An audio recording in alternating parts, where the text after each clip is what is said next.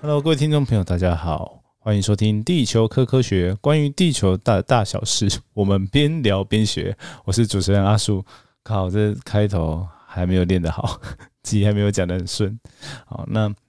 我们上一集有请了来宾叫不会人嘛，然后他陪我聊了一些东西，啊，这集就没有了，这集就是阿树自己的呃地球科科学啊节目。那我们在这边呢，就是还是会让带大家认识一些有一些信息有趣啊，或有一些教育意义的一些地球科学知识。好，那其实这个主题我觉得很难定标题名称呢。因为我到现在还没有想得很好，但是就先从这个契机来讲，好，就是学测这件事情，好，那可能标题会假下了，好，那学测这件事情就是我们最近就是大学，就是高中考大学的学科能力测验啊，学测有呃物理化学、生物、地科哦，这些是自然科的部分，啊，当然地科就会跟我们比较有关嘛，所以就去看了一下，就发现哎。啊，因为阿叔已经离高中非常远了嘛，所以没有很确定，就是高中实质上的内容教些什么。然后就看了一些题目，觉得很有趣。然后在脸书上面有 PO 一些我的看法哦，对题目的看法。然后有强调说，就是所谓的那些看法是没有什么对错啦。我们不评评论说呃题目的意义还是怎么样，就纯粹就是从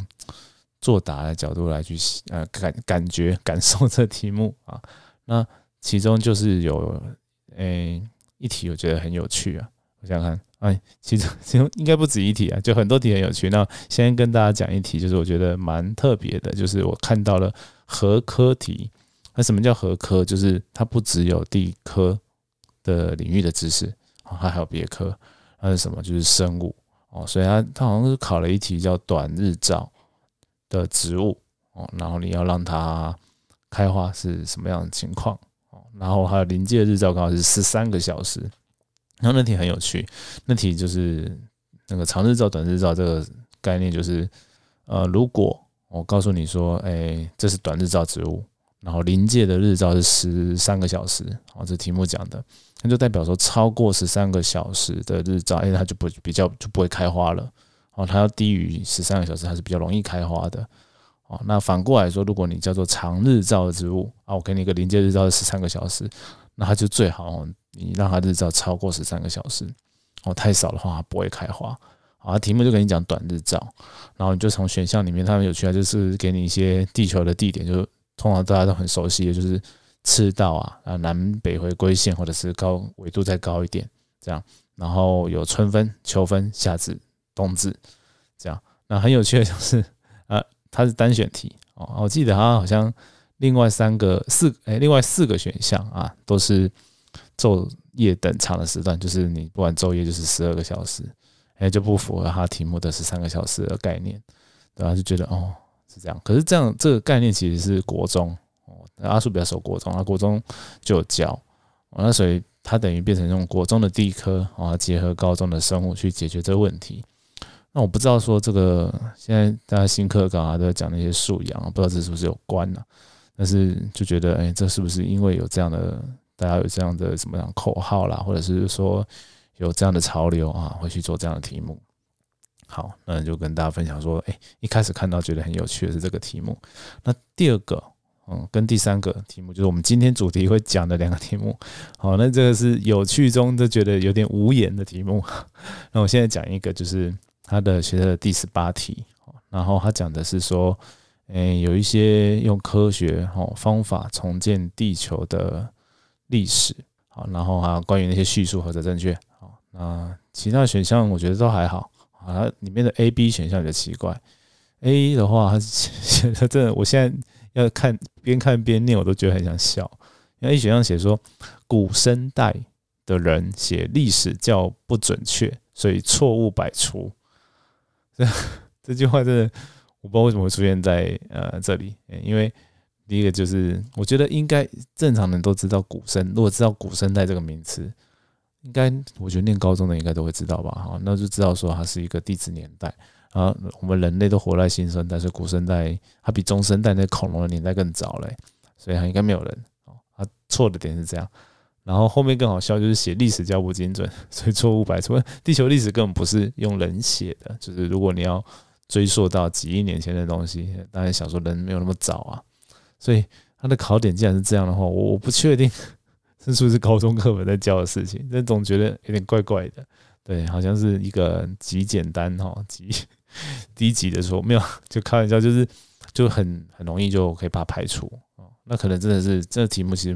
可能他很难想出诱答的选项，所以他可能用这个哦选项去 给给你去删掉哈。那相对可能它是简单题啦，所以就用这种方式。所以它第二题其实也是有点，那第二题第二个选项哦，不是第二题，就是第 B 选项就很怪，他这样说根据。叠字定律，叠字就是地层叠字，就叠就是榻榻米那个叠叠东西的叠啊，然后字就是置放的置啊。叠字定律可以推测岩脉的生成时间比围绕岩脉的地层晚啊。那这边岩脉是什么？我我还是给大家解释一下，因为我不确定大家是不是还记得这些高中地理课哈，我们的听众。那所以岩脉就是呃脉就是把脉的脉哦，岩石的岩。啊岩脉是什么东西？就是岩浆哦，它侵入整个地层里面的哦，不一定是岩浆啦，或者是一些呃矿物的热水、热液啊，侵入地层里面，哦，它形成在冷却啊凝固哦，形成了一条跟旁边都不一样的物质啊。那你如果知道这个成因，就知道说，哎，对啊，它就是生成时间比围绕岩脉的地层晚，因为它是后来侵入的。哎，但是这是一个选项是错的，因为呢，它前面讲叠质定律，所以。这叠字定律呢，就是它跟这个没有关了哈。这个是截切定律，截就是截断的截哦，切切都是切东西的切，切肉切菜那个切啊。呃，截切定律哦，才是说那个岩脉哦生成时间比围绕的地层晚啊这件事情啊。前面讲的叠字定律跟它没有关啊，所以这个选项它错的地方就是那 这两个不是一样的事情啊。那这件事情就有点吊诡，你知道吗？就是。就是学生不该选这个选项，是因为他知道说，呃，后面这件事情跟前面那个定律是没有相关，他才能够排除嘛。啊，不然他如果只记得后面这件事情，哎，好像有这个理论呢，哎，他就选了，就错了，哦，就会这个问题啊。这这个吼就会觉得有点尴尬哦。呃，如果刚 A 选项那个古生代啊，这个东西，我觉得就是比较低端的那个诱答啊，就是你真的是。没在念书的啊，才会去错的东西啊。B 选项就有点尴尬，就是你可能又稍微念书啊，你知道一些理论，那你可能会被他引诱到。好，然后讲难听一点，就是他藏了这个陷阱在里面了，就是叠字定律。你可能没看仔细，你看后面就哎啊，对啊，对啊，而且他的选项又在前面嘛。B 一般人应该是从 A、B、C、D 就照顺序看，然后他又是单选题啊，就选 B 啦。哦，因为它后面三个其实是比较难的选项啦，一个是讲放射性定年，哎，有两个啊，在讲放射性定年 C D 啊，一的话就更难了，就是均变说哦，在这个理论，哦，那也也没有说难呐，就是在课本上我记得，如果它没有变的话啦，对，好像在很前面哦，讲地质学的原理，哦，跟这个地球历史的时候，好像就会讲均变说这个假设啊，等一下我会跟他讲一下均变说是什么，均就是均匀的均，变化的变啊。啊，均变说这件事情哦，一个假说。好，那这个东西就真正正确答案是一啊，就是过去发生的地质作用原理啊，跟现代的是一样的。啊，就觉得它的前面就是有点可惜呀啊，它有两个，就是一个是哎很陷阱的啊，跟一个很低端的错误的诱答啊，就觉得哦，好吧。那他可能这批量就是哦，我要先讲哦，就是没有 我没有在批评说的题题目不好，因为其实出这些题目老师也都蛮辛苦的哦。那他的确是没有到很好啊，但是其实我你说我要把它改得更好，其实我也还有点难，因为你要等于我要重新想一个啊。如果真的要讲的话，就是刚刚讲那个叠字定律跟节切定律啊，这个陷阱的部分呢，希望可能做的。明确一点啊，不要让学生不要因为只是名词记错就搞错，所以可能我会把那个岩脉啊跟那个围绕岩脉的岩层这个这个东西啊弄错的啊，就可能学生知道说啊，哎，这个是错的判断方式啊，就知道不要选它，好，可能就会想想这个方向了啊，大概讲一下，那这基本上还是有有办法，应该是有办法评量了，对。对他至少对的答案是没问题的，好。然后另外后面有一题啊，其实跟这个东西有一点关系哦，就是说科学第六十七题啊，科学家呢会用那个岩层哦去推测哦以前过去发生的事情，哦，它其实就跟我们前面讲这个有关。那我就觉得啊，这分别用两题在考不一样的事情，我觉得很可惜。其实，譬如说叠字定律啊，它独立哈就可以变成一个考题，我觉得就可以。考到学生说啊，能不能运用这件事情哦？因为六十七题他讲的就是岩层啊，它没有经过变动哦，这个就很重要的资讯，它其实就是叠字定律啦啊，对，就是在别题反而用到这个东西，所以我们应该是说，我们今天哈没有要来跟大家解题啊，所以我靠我花了十分钟讲这个东西，好看了时间才发现，那但是实际上我们接下来哈就是。稍微这个解题之后，就要讲一下说，哎，这个题目其实带给阿树其实有一些启示，就是有一些东西可以跟大家分享的地质学的基本的一些概念，而且这个东西对于大家了解地球历史是蛮重要的。然后我发现，至少在我过去学习地科的时候，好像没有，呃，有高中就是高中时的的阶段啊，没有老师跟我讲过，是后来啊。呃，长大一点，自己在大学好像也没有讲过，就是自己自己去看书啊，看出他的一些哦，原来那个地质学的精神在那里，然后就发现到一些很有有趣的地方，他就跟大家分享。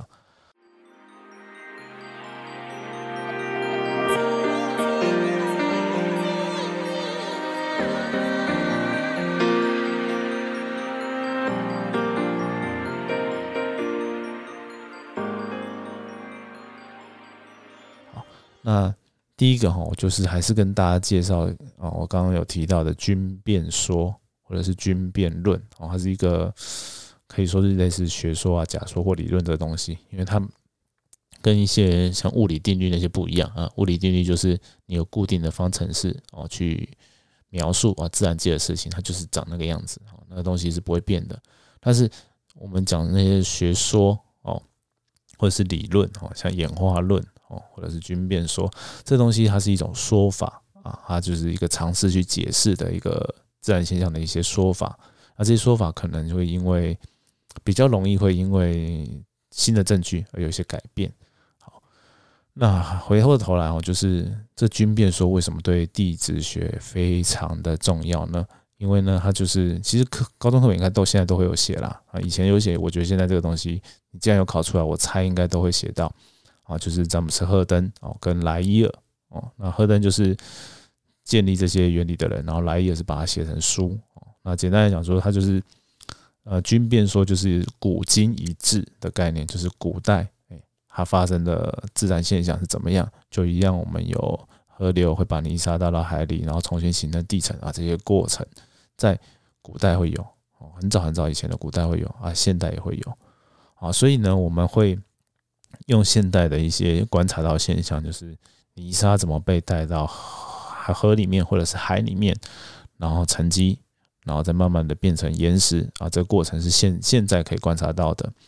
好，然后呢，再去观察说那些很古老、很古老的沉积岩啊，就会去推出说，哎，以前大概是怎么样的时候，哎，这边沙的颗粒会比较粗。哦，然后比较安静的水体的时候，哎，这边沙的颗粒就比较细，它就可以帮助我们了解过去的环境啊，甚至有时候有一些生物嘛，就化石在里面，就知道说，哦，以前有活过哪些生物，或者是有哪一些生物是在这个岩层里面有运动过哦的生痕哦，就之类的，就是它可以让我们知道说过去发生的事情。那它基本的假设就是必须啊，过去要现在这种类似的环境才有办法去发生。啊，至少我们的物理定律是一样的，然后至少我们的一些地球的环境不会差太多。啊，就算是有差，你也可以从这里面去抽丝剥茧找到证据哦，去知道说哎，到底差别在哪里。哦，这就是它的基本精神呐啊，这东西很重要，因为有这个这个理论，我们才会知道说。地球是非常非常老的，好，嗯，为什么呢？因为其实要形成这些岩石地层是非常非常老的时间才有办法。然后在那个年代，就发展这个学说的年代呢，会有还有接受到两种挑战。第一个挑战呢叫做灾变论，灾害的灾，变化的变，哦，就是认为说也是一样，他他们一样看都是看地层的一些记录哦，但是得到的不同的结论哦，就是以叫居维叶的一个科呃学者哦，以他们为首，他们是做生物演化的，他们就觉得说，哎，这有些生物啊是现在都没有看到，哎，但是我们去看岩层里面，它活，它过去有活过。那中间呢，其实有一些断断续续哦，不知道发生了什么事，它灭绝了。所以呢，这灾变论的假设呢，就是说过去啊，可能有发生过那种像圣经里面的大洪水，或者是地球环境发生了非常剧烈的变化，然后让这些生物就消失了，然后呃地地球上留下了空间，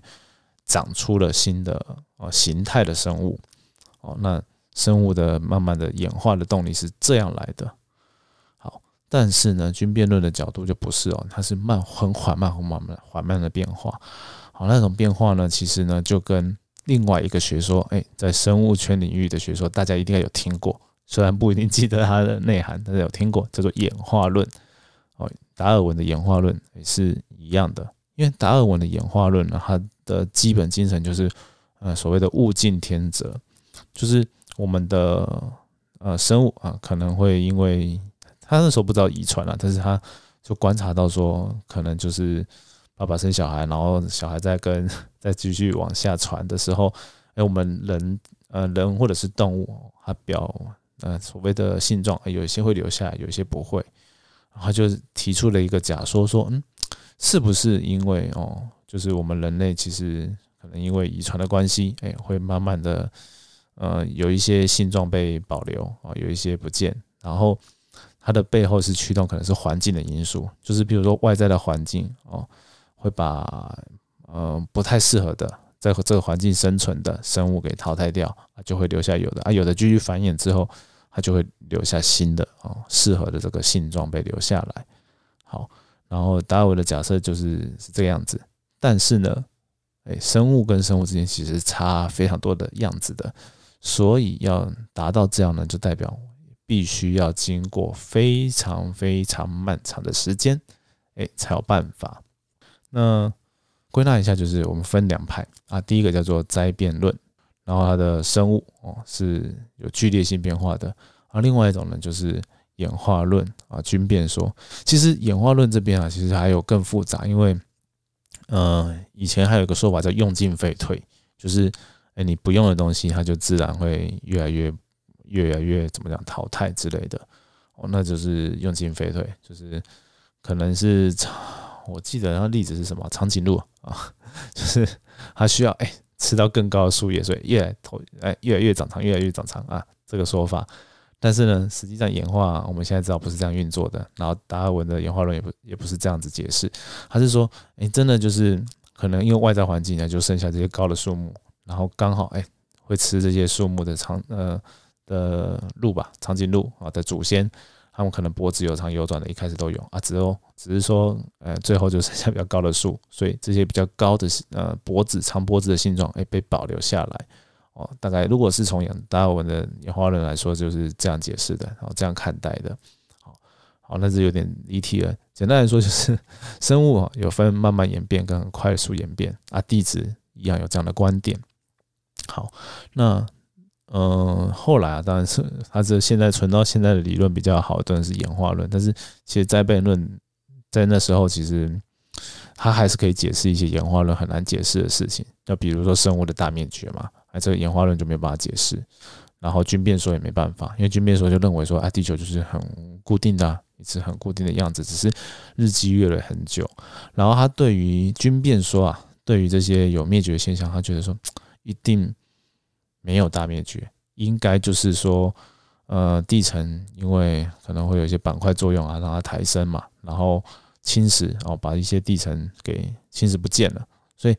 我们只是发现到那些有间断，我们看到的那些大灭绝，其实它是因为间断所以发生的。哦，在当时，哦，早期是有这样的想法去解释啊。好，然后另外呢，这边可能要额外的再插入一件事情，就是。当后来哦认为那个均变说啊演化论是比较为主流的意见的时候，